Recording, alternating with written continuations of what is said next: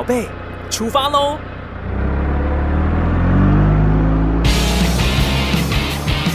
亲子加油站，帮您加满教养正能量。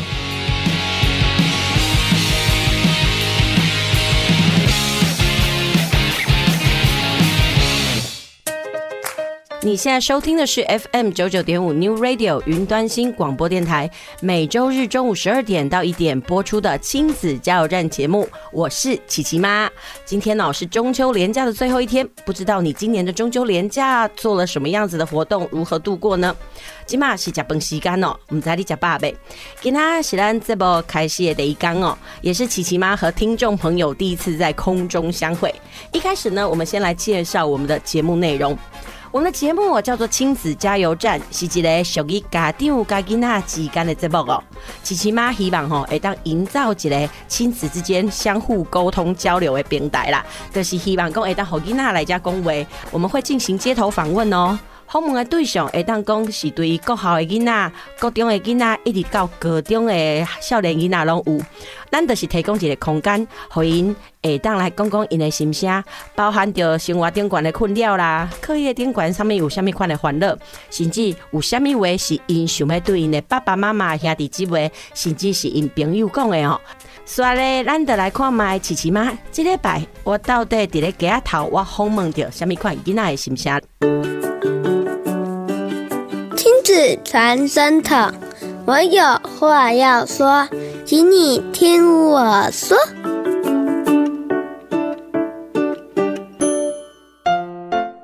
我是一个国一新疆人，我的烦恼是睡不饱，因为学校的迟迟到时间是七点半。但老师叫我们七点十五分以前都要到校来打扫。以前我都是六点半起来，现在都要变成六点起床。如果我们班的班规不是这样就好了，因为这样我都可以睡晚一点。我的烦恼是每天都睡不饱，因为早上打扫要打扫，所以老师都叫我们七点十五分以前到。我真希望打扫时间可以延后。升上国中之后，因为上学时间变得较长，所以我就是。睡眠时间非常不足。我国小的时候可以七点二十再起床，升上国中之后，我的迟到我的上学时间竟然就是我小学的起床时间。我觉得教育部可以再把上学的时间再调后面一点，让我可以睡得饱，才不会长不高。我是刚升上国中的国一生，我的烦恼就是每天都睡不饱，因为我每天都要早起。国中与国小相比起来，真的差太多了。每天至少早上六点半就要起床了。当我在国小时，早上六点半我本该在甜甜的梦乡里，但是现在再也无法睡这么晚了。我是一位国中生，我的烦恼是自从升上国中后，我每天都睡眠不足，然后上课的时候都会打瞌睡。我希望可以睡眠充足一点，就不会打瞌睡了。我是国一新生，我的烦恼是。每天都睡不饱，还有我妈很爱碎碎念。睡不饱原因是要很早起来，不然会迟到。我礼拜天都在补眠，有一次还睡到十二点半。我希望迟到时间能延后，还有我妈不要再碎碎念。我的烦恼是功课太多，常常写不完，跟国小比的时候，就是没有时间可以休息，导致现在都是非常累。他都要让听到真济为迄个高中的一年的学生啊，因咧讲吼，他们升上了国中之后啊，因上困了的代志。结果每一个囡仔拢讲困未饱。囡仔对迄个国校变到高中的时阵，有真济无共款的所在需要去适应啦。啊，其实困这个代志哦，睡眠这个习惯，当时困呢，啥物时阵起床哦，对因来讲吼，这嘛是需要一个适应的部分。即马虽然开学吼，已经差不多一个月啊，毋过囡仔呢，对困这个代志。毕竟吼，因伫国校的时阵，拢会当困到，差不多拢要七点啦，才会起床哦。所以即摆起床时间哦，遐尔啊早，对因来讲真正非常的痛苦。有诶囡仔甚至讲吼，都是因为安尼，因感觉没有办法长高，要安怎？各有的囡仔讲啊，因为拢困未饱，读册的时阵啊，上课的时阵拢无法度专心哦。我感觉这嘛是一个真无奈的代志哦。讲到大家拢困未饱这个问题，讲实在话，琪琪妈我吼，离这个高中已经非常非常的遥远啦。我的囡仔嘛，其实嘛只有国校。讲实在话，高中的学生啊，逐工应该六点起床的种无奈。毋过，佮想想的哦，我较早细汉的时阵，有过想嘛无遐早呢，除非我读高中的时阵哦。面对这种困无饱的问题，伫咧教育部甲学校还未想出延后上课的计划甲时间进程哦。我想吼，咱干那会当要求囡仔做好时间的规划，互家己会当加困一寡，影响着学习的成效哦，真正是划不来啦。好，咱听了了国一新鲜人因的欢乐了，所来咱来听国校学生啊因的欢乐是啥物？我是东光国校黄胜成。我的烦恼就是现在升上五年级了，我的功课量变得很多，而且要参加很多考试，所以我就没有时间做我的事情，所以我的烦恼就是时间太少。我是五福国小的学生，我的烦恼是最近打游戏抽卡都抽到一件很烂的，我想要抽到我最想要的那件衣服，可是我每次都抽不到，因为那件太稀有了。我已经不知道花了多少钱都抽不到。头段咱听的是国校学生啊，因吼会烦恼。其实国小的学生嘛是较古锥啊，因的烦恼真单纯。除了嘛是有时间无够的问题以外哦，耍手机的时阵抽不到因想买的服装道具，嘛会互因就困掉啊。所以你想吼，囡仔的世界哦，其实是非常非常的单纯哦。说来，我们来听一首轻快的台语歌。等一下继续回到我们的节目。等一下要进行的是学习不卡关的单元，我们一起来聊聊如何培养孩子的英文耳朵。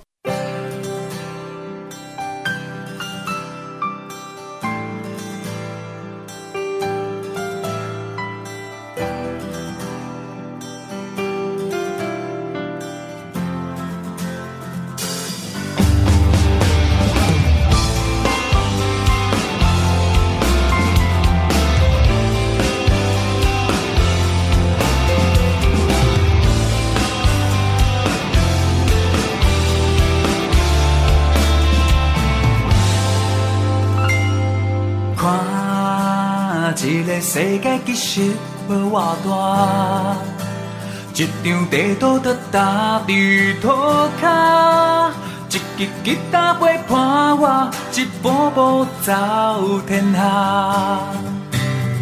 飘浪到异乡，讨趁拼生活，人来人往，款看袂孤单，厝内爸妈免担心我的身体。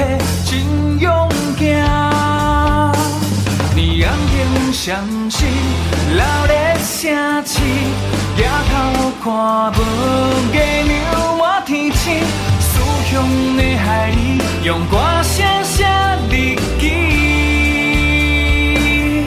大声唱出青春写的歌，唱出人生看的酸甜苦涩，就算有一天。看到镜中，人不再恋花，犹原结当电，继续拼。人生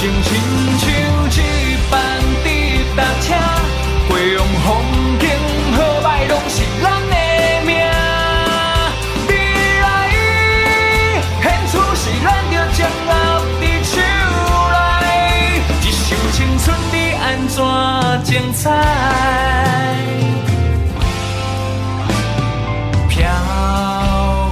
到异乡讨趁拼生活，人来人往款看袂孤单。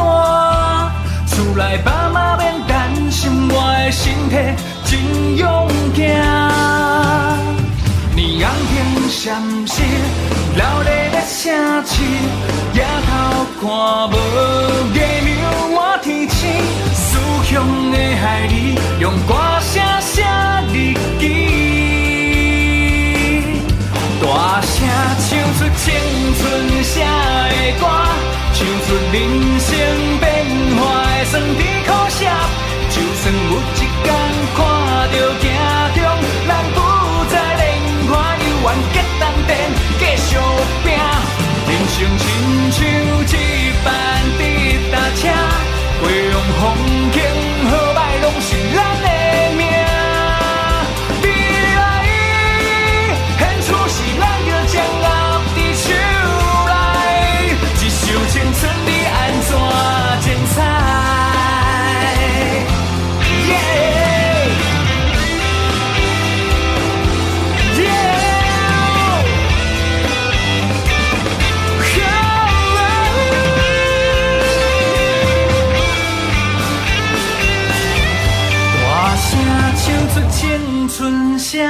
的歌，唱出人生变化的酸甜苦涩。就算有一天看到镜中，咱不再年华，犹原结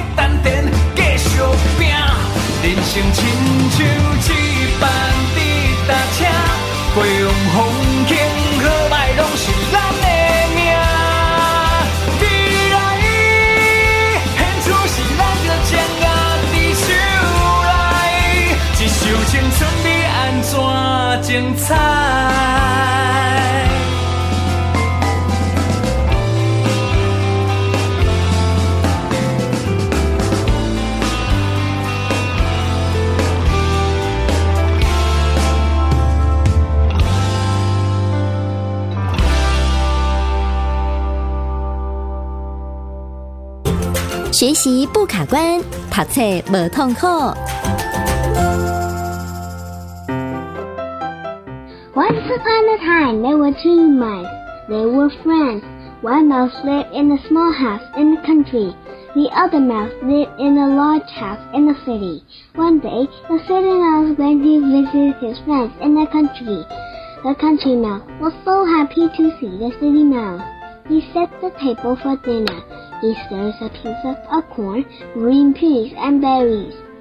The city mouse looked around the table and said, Oh my, this is all you have. Is this really dinner? How can you eat such a plain food every day, my friend? 小朋友念那个英文故事真的非常可爱，尤其是那个乡下老鼠啊，跟城市老鼠的故事，我们小时候应该是耳熟能详哦。那这个念英文故事的小朋友呢，他叫点点哦，他今年小学一年级。这个点点妈从小呢就有计划的培养点点的英文表达能力，可以说是从听说。读写逐步的规划哦，关于这点呢，琪琪妈真是非常非常佩服那个点点妈，她这样子教小孩的那种毅力哦。因为说真的，我曾经也这么想过，但是有时候就是工作忙啦，或者是说有很多的杂事啊，所以没有办法持续。但是点点妈真的是非常的厉害哦，她竟然这样子从小孩大概零岁的时候呢，然后一直不间断的到现在，点点已经小学一年级哦。所以我们常看到别人家的小孩有很多很良好的表现的时候，我们其实都要想那背后啊。付出了多少的努力？那今天呢，琪琪妈就特别荣幸能够邀请到点点妈来到我们的节目现场哦，跟听众朋友一起来分享她是如何培养点点的英文耳朵，也希望呢，她可以把这样的能力有分享给我们现场的所有妈妈啦跟家长们，然后让我们可以复制她的经验哦。好，点点妈午安，午安，主持人好，听众朋友大家午安，我是点点妈。很高兴主持人邀请我，让我有机会来参加亲子加油站，大家一起来加油。嗯，大家一起来加油，让我们一起为了孩子的无痛学习来加油哦。好，在介绍点点妈分享她的育儿经历之前呢，我们先来介绍一下点点妈。点点妈的本名叫做黄子云，不过她更喜欢别人称她为点点妈哦，因为她是标准的巨蟹座，非常的恋家，所以当妈妈是她的本分跟天职之一哦。她本身呢是文藻外语学院毕业，然后曾经到瑞士的伊莎的饭店管理呢去那个留学过。呃，可以说哦，那点点妈的学习的经历哦，非常的广泛，然后多元哦，应该也说是蛮斜杠的。呃，她也曾经担任过幼儿园的美语老师，也曾经担任过成人美语及高职的英文讲师，教学经验可以说是非常丰富。呃，大概已经有二十二年了。不过呢，她现在现职啊是好动小一男孩的妈妈。哦，点点妈，我们刚刚看了你的资历哦，绝大部分都跟这个英文相关。呃，是因为你本身从小就对英文很有兴趣，像点点一样吗？现在我非常喜欢英文，但是呢，回想到国中的时候，那大概几年前呢？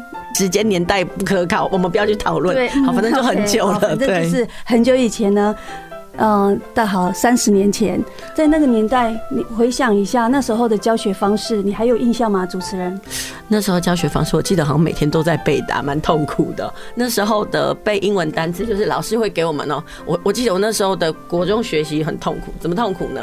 我们老师就让全班在面，然后开始轮，开始好像是唱一首歌或者什么，anyway 我忘记了。然后大家开始轮那个立可白，然后等到立可白轮到谁的手上的时候，你就要上去把。刚刚大家一起呢，一起在默背的那段课文背出来，你知道吗？人生有时候 对，就是墨菲定律，太恐怖了。有一次我就想说不要我，不要我，不要我，但是我前面的同学也是非常过分，到他们手上的时候想说应该快到了，他们就故意那种 slow motion，然后传给我，就真的。哎，我就真的拿到了那个恐怖的立刻白，于是呢，我就上去。我觉得那一次对我的印象还蛮深刻的，因为我觉得那种深刻。嗯，是一种，我觉得是一种羞辱的过程吧。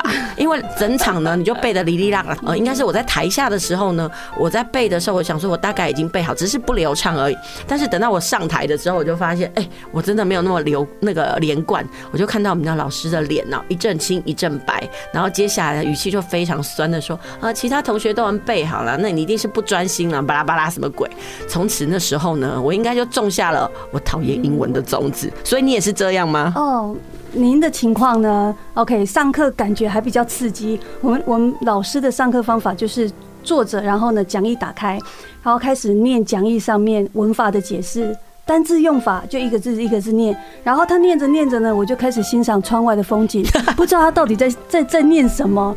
然后呢，考试的时候呢，我就问旁边同学说：“你考几分？”同学说：“我考九十五。”我说：“为什么考那么高？我那时候大概都只有考二三十分。”然后呢，我就说：“为什么你这题选择题要选这个？”同学就拿出讲义，然后说：“这里上面有写啊。”嗯，所以呢，我我国中的时候其实是。比较叛逆，然后是一个爱幻想、有梦、比较有梦想的小朋友，所以呢，这样自私的教学方式对我来说真的是不适合，所以呢，我就越来越抗拒，越来越抗拒。那老师呢，就越骂越凶，到后来甚至用打的，但是他越逼我就越不念。所以呢，到国三，我还记得毕业前有一次，老师说：“来某某某，请你上台。”他还没有用琴哈，他说：“你上台来写这句翻译。”我还记得那一句翻译叫做：“这是什么？” What is this? OK，但是我国三的时候这句话我不会翻，而且句子第一个字母要大写我也不知道，然后呢就站在讲台上被老师羞辱了一番，所以我那时候真的超讨厌英文的，非常非常讨厌。这种东西其实是非常的逆转哦，能想象说，你看哦，有一个努力培养英文呃孩子英文耳朵的妈妈，然后自己本身也是在教英文的，结果她竟然在国三之前，她的英文嗯可以算是空白等级的，所以这个东西其实给我们很大的鼓舞哦，在那个收音机前的听众朋友或者是孩子们，应该是这么说：如果你的孩子呢现在英文成绩不是那么的理想，你跟他讲，点点妈。他都可以人生大逆转，你为什么不行呢？因为有时候说一句话说得很好，人生什么时候都来得及，只要你行动的话。我觉得点点妈应该就是这样。那可以跟我们大家讲一下，是到底是什么样子的状况，让你忽然从哎、就是那种英文的幼幼班，甚至是空白的一张白纸，忽然跃升到哎、你喜欢英文，然后甚至会去学英文呢？这中间一定有一些什么很神奇的过程吧？跟大家分享一下吧。嗯，那时候呢，因为。呃，学习的情绪不高嘛，所以呢，想当然就是成绩非常不好。结果那时候我们是要参加联考，联考完之后没有学校念啊，这时候怎么办呢？OK，那那那个坊间有很多补习班，那时候还有所谓的国士英雄班。哦，我知道重考班，对，就是重考班，不成功变成人，所以呢就是英雄。那那时候我是以非常低的分数，OK，然后去念补习班。那在补习班开课之前呢，我大概有几个月的空档，那段时间呢，就闲来没事就看看电视啊，然后听听广播。结果那时候呢，就发现那时候当红的一位西洋歌手叫做 Michael Jackson。我觉得这时候应该播点我们的背景音乐，应该下一点他的音乐，让大家回味一下这一代巨星的风范呢。哎，其实是很妙哎。我我我更有疑问的是，哎，你都很排斥英文，你排斥英文，那怎么会又会去听英文广播呢？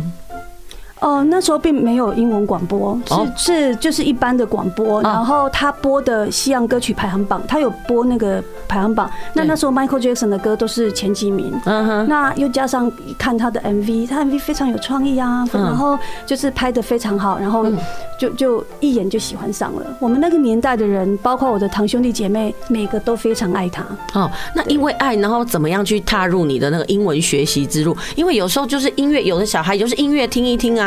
但是可能跟他的英文学习没有办法发生任何的作用，那你是怎么样产生交汇的呢？你知道吗？因为喜欢，然后产生了一些神奇的效果。那时候呢，就会去买他的录音带，那个年代还是录音带。嗯，OK，让录音带呢，它里面有副歌词，那我就会把歌词拿出来，然后呢，拿笔记本把它 OK 抄一遍，然后上面不懂的单字，我就拿着厚厚的纸本字典，非常厚，一个一个去查，查不到的呢。OK，就就就放在心里，然后呢，就是以会唱那个歌为主，这样，然后每天就唱，每天都唱。我妈妈就说：“你你有完没完呐？你那整本书都豆芽菜，你看得懂吗？”然后呢，每天嘴巴碎碎念的，因为我就唱她的歌嘛。我妈妈有听不懂，所以她觉得我在碎碎念。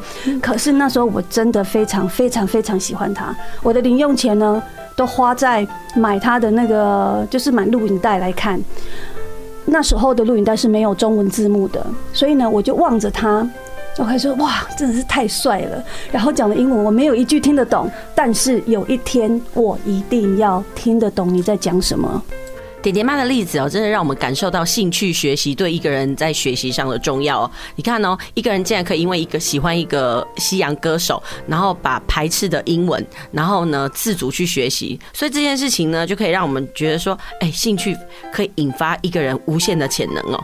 那所以呢，点点妈问一下哦，你个人觉得兴趣是让你英文突飞猛进的原因吗？当然啦、啊，它连带的还带动其他的科目，因为在家里呢听了几个月 Michael Jackson 的歌之后呢，OK，补习班开课时间到了，所以呢我就背着我的行囊，然后就在补习班蹲了一年。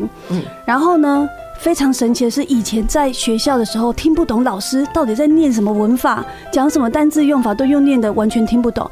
可是很神奇的是，进了补习班之后，英文老师哈，他是他的风格是写板书，然后呢教你文法理解。那时候哇塞，我整个人就像开窍了一样，老师讲的东西我完全。都听得懂，上课非常专心听，回去呃回宿舍之后是不用复习的，嗯，然后每一次的考试那时候满分是一百，我都考九十几分，然后翻译几乎都全对，连带的其他科目也整个拉起来，哦，那真的是同步起起来，对，好，那我就要想要问哦，是不是因为你这样的学习扭转了之后，所以你就觉得说，哎，你也要培养你家小孩从小就开始学英文呢？动机是这样子吗？嗯，其实是。因为我我长大之后再学英文，那虽然有很强烈的、很很浓厚的兴趣，OK 的动机，然后呢，嗯，算是进步非常多。可是我之后，嗯，考完考完试之后。是上雄女，嗯，但是那时候呢，一样是三十年前的教育，所以呢，他还是比较自私的方式，所以呢，我我并不适合。事实证明，我就是不适合台湾的教育。后来我就出国念书了。那出国念书呢？OK，虽然方式比较活泼，OK，可是他会有一个常常要做的口头报告。那时候呢？OK，因为我起步比较晚，好，虽然那个阅读理解都还有听力都可以，可是，在口说这个部分呢，每次要上台报告之前，我都觉得很紧张。OK，就痛苦指数很高。所以呢，我后来就告诉自己说，我如果以后有孩子的话，嗯我就要让他从小就接触英文，习惯听，习惯说，那他之后长大在使用这个语言的时候，就不会像我。因为晚起步，然后那个就就觉得要使用的时候会比较容易紧张。所以照这样子来讲的话，你是不是为了不想让你的孩子也跟你一样遇到这样子的问题，所以呢，你在呃知道你有小孩的时候，你就开始为他这样子做规划了吗？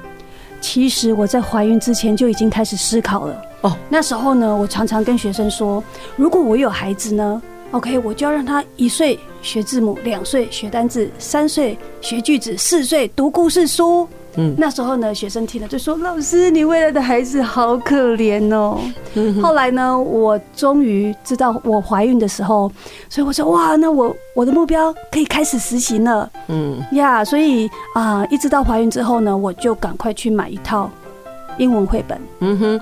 点点妈真的是一个非常有规划的人哦，竟然在那个怀孕期间就已经想好要怎么样规划孩子的那个英文学习历程。不过呢，我们先来听歌，待会再来听点点妈分享她在不同的时期如何来做好孩子各个阶段的英文学习策略，如何培养孩子的英文耳朵。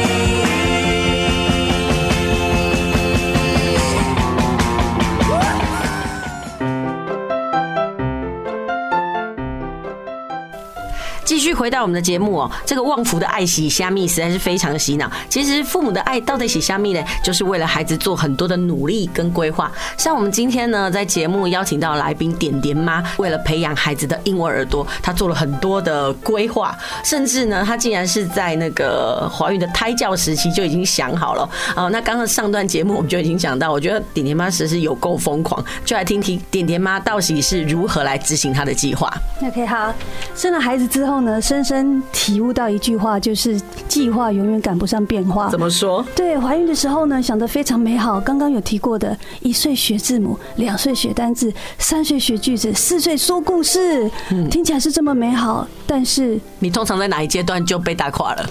呃，在其实在，在在第一阶段吧，第一阶段学单字吗？一岁学字母，其实一岁的孩子根本不能学字母。啊哈，OK，因为他们只能用耳朵听。OK，婴儿婴幼儿的发展，呃，在一岁之前，其实耳朵是发展比较好，他的眼睛甚至也不还不是看得非常清楚，所以呢，他就只能听。那他怎么去看字母呢？所以呢，第一个阶段就不行了。啊哈，所以就是说，在零岁前，呃，那时候只能培养他的，就可以开始培养英文耳朵了吗？对，那时候。那我想问哦，你在胎教的时那一段时间你怎么做？因为也许在我们的听众朋友有一些可能是诶，今妈正在怀孕的妈妈。那在这部分的时候，你觉得可以怎么做呢？或者是在这个过程当中，妈妈可以怎么样先来培养自己的英文的语感？你那时候做了什么样子的努力？在胎教的时候就嗯买了那套绘本之后，那那它一总共有十八本哦，所以呢我就放最简单最初阶的那一套。那它其实是经典故事啊，有三只小猪。OK，那我就每天 OK，那在家里如果是要编教材的时候呢，我就放着就听。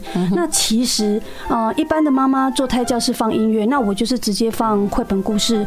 那那其实是妈妈听啦。OK，妈妈听熟了之后，baby 出生后，你就可以跟他互动了。嗯、对，因为 baby 在肚子里面，其实他能听到多少，我并不能确定。嗯哼，反正那就是一种妈妈的想望就对了啦。好，大家可以跟我们讲一下，嗯，他点点大概刚出生的时候，那时候你就开始在放你在胎教时期的时候，那时候放的那个英文绘本了吗？对，就是继续听。那那张 CD 听到快坏掉了。对，因为就就以对上面呢已经有磨损的痕迹，因为听太多遍了。然后呢，他就在临就是小 baby 小 baby 的时候呢，我又另外加了我去买绘本。那他没有 CD，我就自己念。OK，就买比较简单的。那每天呢就会固定念大概四五本。那不管他有没有反应啊，看不看得懂，OK，我就是持续就是一直念。然后帮他洗澡的时候就一直跟他讲话，就是不断不断不断给他的语言刺激。嗯，那这个大概是呃。出生完一直到几岁，你都一直这样在做？嗯，出生完到两岁，大概两岁的时候，我就是一直重复这个动作。那那时候都不教单字嘛？因为你刚刚说，呃，教不教字母嘛？那时候认字母，你觉得很困难吗？这很困难。你有怎么做过吗？嗯，一开始其实拿字卡给他看，他连看都不看就跑掉。所以后来我又想，我就去买那种字母饼干。那字母饼干 OK 啊，他会停下来看，然后把它吃掉。那但是他还是不会记得那个字母。所以呢，这这个阶段就证实单那个字母跟单字是行不通的。所以你个人认为啊，在你的操作的过程当中，这个阶段最应该要加强的部分是什么？这个阶段他还是就是要听音乐歌曲，然后呢，啊一些简单可以互动的手指摇，嗯哼哼，对，然后就是大概在两岁的时候，我遇到一个很很困难的地方，好，什么？就是呢，你你当然灌输了他这么多中文，我们也是有在教哈中英文，那他想他好歹也应该会讲些。不会讲英文，也至少要讲中文啊。结果他不但英文讲不出来，他中文也不会。OK，那那时候已经到了两岁，其他孩子都蛮会讲话的时候。他就最会讲的就是爸爸，因为那时候呢，他最喜欢最喜欢的是交通工具，所以在书上呢看到车，他就会说爸爸。出门载他呢，他看到外面的车，他就爸爸。然后想说惨了惨了，我这么认真，竟然把孩子教成只会爸爸，还有一些简单的这智慧，那那怎么办？后来我就想到，我有一个朋友。她嫁到美国去，然后呢，生了一个非常可爱的混血宝宝。那她当然是她住在美国，一定要学英文嘛。那她自己的母语，妈妈自己的本身的母语是中文，她认为中文很重要，所以她就双语并行的教她的孩子。结果一样，到语言要爆发的年纪，孩子还是不太会讲话，所以她就带去做语言智商。那医生就建议她说，其实呢，如果学双语的孩子呢，他会有混淆的期间，然后呢，他会没有办法，不知道要讲哪种语言，所以会没办法开口。我一想到这个，我说说好，那我我就先暂停英文。我当然要先暂停英文，因为毕竟我们住台湾，母语是一定要先打好基础的。所以呢，不听英文之后呢，我让他看了，开始看巧虎，因为两岁之后眼睛发展也比较好，就就可以看电视了嘛。对，所以每天让他看一集的巧虎，那也花不了多少时间，大概二十分钟这样，嗯结果呢？哎，没想到两三个月之后，他的中文，他的母语，OK，语言爆发期就来了，他就会比较用完整的句子可以表达自己，所以那时候我就松了一口气。真的，真的会让人家小孩子不讲话这件事情，是对父母来讲非常的揪心。而且你想说啊，我之前为了他，我灌溉了，那我做了这么多努力，结果发现，我小孩如果不会讲话，那我之前的努力到底是什么？因为有时候我觉得父母在我们在教养的过程当中哦，还没有看到成果之前。我们常会不停的质疑自己，这一切到底是不是徒劳无功？那我还有另外一个问题，我比较想问的，就是说，哎，如果再让你来一次，那你还会再继续照这样的模式吗？还是你会有所调整？嗯，我如果再来一次，我还是会从胎教就开始放英那个英文给他听。嘿，OK，因为，嗯，他就是两岁多会讲母语之后，我又开始 OK。有一天他就讲到大野狼，在学校有学到大野狼，回回来回家就讲，那我就我就想到停了好久的那一套英文绘本。哎，你大概停了多久？就是大概。应该有半年吧，停了半年，就是就都没有让他在那个就对，就没有让他，我就没有再放 CD 给他听了。对，然后就是让他纯粹纯中文。对，他有一天从学校回来，他就讲到大野狼怎么样，我就忽然又想起，哎，之前放的那套那个是绘本，也许。他会因为里面的角色，然后呢会有兴趣听这样，我就把它又拿拿出来听了。对，然后。呃，神奇的事情发生了，就是这样听绘本呢，大概又几个月之后，因为我我会带绘本里面的内容跟他玩嘛，那你怎么带啊？OK，那他就开始，你那时候怎么带？你是念给他听吗？还是他一句一句？我会挑里面比较有戏剧性的，OK，比如说三只小猪里面就有大野狼跟小猪的桥段嘛，然后呢，我就会。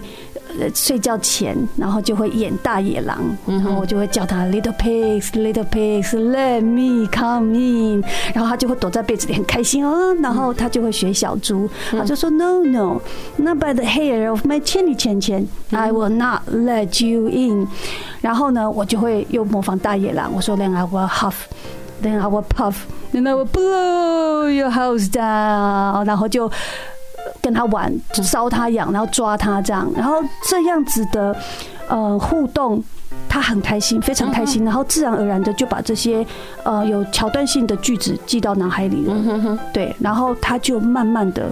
英中文固定之后，稳定之后嘛，他现在就在那个阶段就出现英文的爆发期。啊哈，经过了半年之后，终于迎来了呢点点的那个语言爆发期，不管是中文还也好啦，或者是那个英文也好。那关于这个阶段呢，点点妈，你那时候当时哦，那半年的时间，你心里到底怎么想？毕竟你之前已经花了那么长的时间，一直在帮点点灌英文了，然后忽然中间停了那段时间，都一直是讲中文，没有灌英文，那段时间有让你想要放弃吗？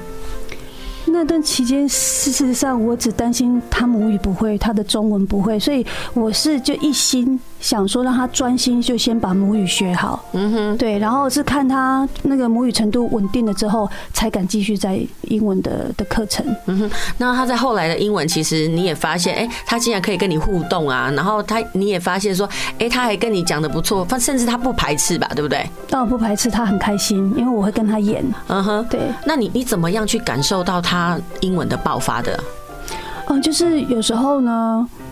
他如果看到花，他会说 "I have some flowers for my mommy"。那当然这些都是学那个绘本里面的语调啊、句子。OK，他就是他懂，然后所以呢，他看到情境对的时候，他就会拿出来用。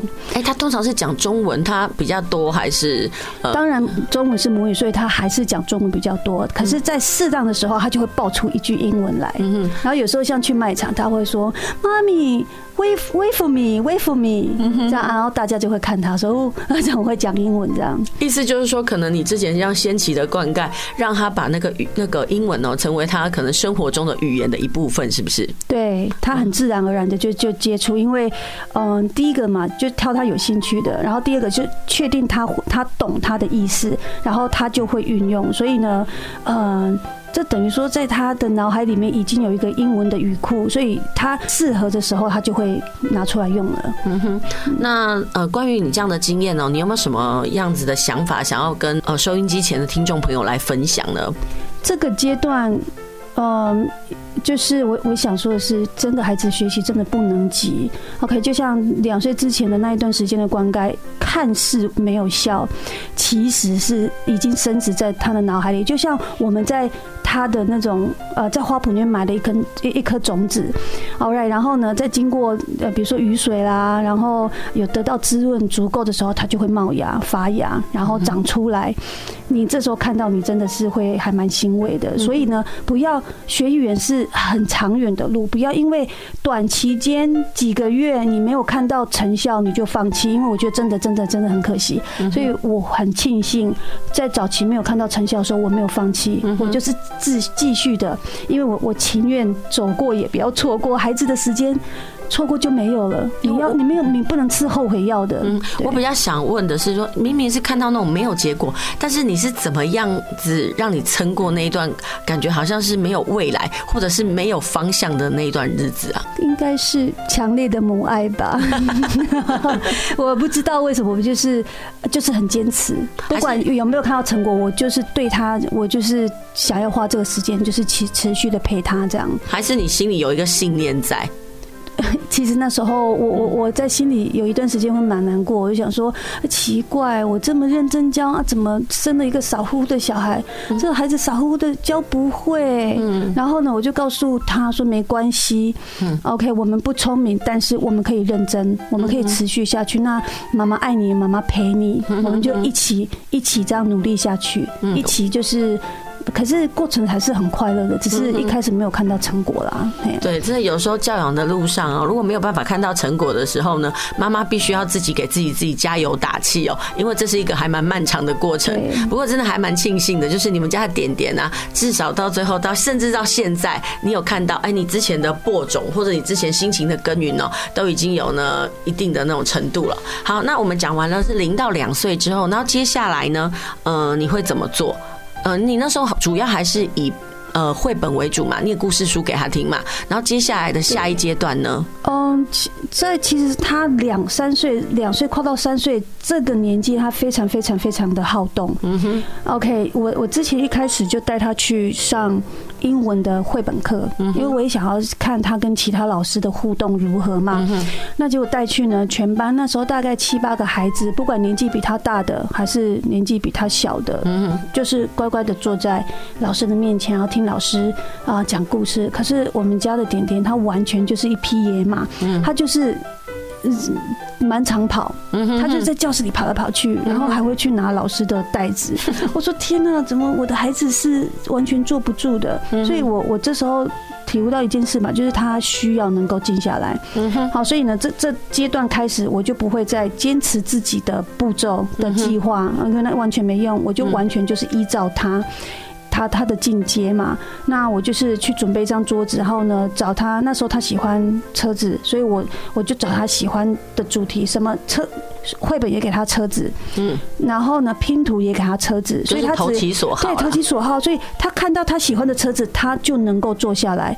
两个小时没问题，那我就一直我，我就一直念给他听，一直念一直念。我觉得点点跟你蛮像的，你看你当初学英文的时候也是因为兴趣做出发，然后南宫吉娜伟当陶塞啦，金佳喜北部下面宽吉娜的是下面宽，对，完全强求不来，一定要给让他有喜欢的东西，他才会跟着。那你你个人哦，在操作的过程当中，你真的觉得兴趣是一个很重要的一个关键吗？非常重要。OK，因为那时候点点他实在好动到我有时候也是非常没办法。嘛，所以呢，我就仔细去观察他，反正只要他喜欢的，我就会给他满山满谷的喜欢。他的阶段不一样，他先喜欢交通工具，我就给他什么都交通工具的，嗯，满山满谷的交通工具。然后接下来喜欢动物，那我就会给他呃拼图啦、故事什么都是动物。所以他就一个阶段一个阶段。那有有一个很好的地方是，当他。一开始是因为只看自己喜欢的东西去学的时候，那我都有满足他，都有让他学。可他渐渐的越来越大的时候，他连 OK 没有特别感兴趣的东西，他也能够静下来去听。然后呢，从中去，因为我觉得给他的主题多了之后，他会发现，哎。其他东西也都很好玩，然后他就会喜欢去探索。OK，没有学过的东西，那给给他，他没有特定喜欢的，他也是可以接受。对啊，那他一路上其实也给我一些回馈啦。呃，像最最开始的是我给他听一套一整一整套十本交通工具的英文绘本，嗯，然后他就是听，那我也没有说一定要看到效果，就是每天让他这样听。结果有一天他就拿着书，然后念他封面。把他封面十本书的书名全部念出来，那时候他还还不到三岁，我就就觉得非常感动，我就说这是有效的，我要继续。对，然后呢，在这三岁多的时候，这时候，OK 开始。要学字母了，三岁多可以学字母了，可以学字母。对，终于可以。一开始的规划就是字母了。对，然后呢，字母要学的话，它还要搭配字母，就是单字开头母音。比如说 A 可能有 apple、airplane、alligator 这种。然后那时候我是规划二十六个字母，每一个字母搭配三个单字。嗯哼。这时候呢，奇迹发生了。OK，二十六个字母乘以三等于七十八个单词。OK，他我如果是开班教课这样子，大概要半年可能要超过半年，学生才会全部记熟。哦，是连单字都背起来吗？对，会会念单字，哦，会念单字，会念单字，但是当然不是拼。哦哦哦，还没有到拼音的阶段。他现在是学二十六个字母，但是要搭配单字。对，那七十八个单字呢？他一个月内全部记熟，每个都会念，所以我就觉得哇。变神童了，从以前的傻乎乎变成神童了。照这样子来讲哈，其实我们就觉得说，有时候人家说学习语言必须是自然而然的环境。你看到有时候像我们呃去那什么美语补习班啦，或者是一个特殊的补教系统，然后去学习的话，它其实都是一种很自私化的。那应该是讲，有时候你可能上课两个小时而已，但是真的能够学习到效果，可能也是就那一个礼拜你去上课的那个时间而已。对，我觉得最主要的原因是，嗯。效果有限，是因为回家没有复习。OK，语言就是要你每天都接触，不求多。嗯，你只要每天愿意复习三十分钟。OK，然后每天不不间断，其实真的程度就会出来。嗯，它是比比如说一个礼拜上两个小时，呃，两堂课，然后一次上三个小时，那个效果还好。它是每天要接触。嗯，就像我我带点点，这样听起来好像我每天在家就是在教他。其实我我也是有在上班，我还是职业妇女。嗯哼，那。那我带他的时间就是早上起来吃早餐，OK，那我就放 CD 嘛。那他听完之后呢，我就送去上学。那晚上，呃，我下班之后我再去接他，那只剩下睡觉前的时间了。所以呢，我们就有 bedtime story，嗯，那种床前呃睡前的阅读时间，那就是那段时间我会。跟他演故事啊，然后念书给他听啊。嗯，OK，就就这样的时间，但是每天坚持，其实加起来不到三四十分钟而已吧。嗯，但是每天坚持，他就有这种效果。嗯哼，哎，其实我相信哦，收音机前的一些家长其实会有一个疑问哦，因为也许他们可能英文不是那么好，但是他们也想要培养孩子的那个英文耳朵或者是英文能力。那嗯，你有没有方法？就是说，因为本身你就是在呃之前就是在从事美语教学的嘛，所以关于这个部分你比较驾轻就熟。那很多家长会觉得说，哎，你这样讲起来我很像很难操作。那可不可以跟我们大家讲一下关于这个部分有没有什么比较呃父母比较好着手的？其实我看过的例子啊，我觉得父母要有。跟孩子一起学习的心，嗯哼，不要说啊，我的英文就不好啊，所以呢，我没办法做这件事。那如果你是这样的想法，那这真的没有办法做这件事。OK，以以我有一个非常好的就是姐妹淘邻居嘛，然后呢，因为他的孩子跟点点是同年龄，然后点点非常喜欢跟他玩在一起。那我很喜，我很敬佩这一位这一位姐妹淘，因为。他就是他，他很喜欢英文，但是可能他以前没有机会学，所以他就跟着他的孩子一起学。我没有看过像他这么认真的妈妈，一本绘本每一个单字他都查，然后呢都陪孩子，就自己查完之后，然后就陪孩子念，然后自己不会发音，可能他觉得自己不够好，他就听 CD。所以他的。他他他儿子呢的英文程度不输给点点呢。嗯哼哼。对啊，所以那个是事在人为。如果你真的下定决心，你就是跟孩子一起学，带着孩子，陪着孩子，每天接触，自己进步，孩子也进步。所以我真的觉得哦，所谓教育这件事情真的没有捷径哦。然后有人也说啊，妈妈是孩子的第一个导师，那其实就是导师，他就有那个指标跟典范的意义。就是说，我们想要让孩子怎么说，也许我们说破嘴都没有用，我们就是做给孩子看。其实我们在点点妈身上也真的是看到这样子的能量哦，所以你知道吗？像我们那个节目啊，叫做“学习不卡关”，我其实就是希望能够告诉所有的听众朋友，有没有什么样的方法可以帮助我们孩子的学习。但是刚听完点点妈的说法，我觉得有一个东西很重要，其实就是恒心毅力，然后还有身教。刚刚点点妈妈分享了很多她在那操作或者是培养孩子英文耳朵的一些详细的方法。那现在是不是可以请点点妈妈比较系统性的告诉我们呢？你大概分了几个阶段？那每个阶段呢，应该要注重的重点是什么？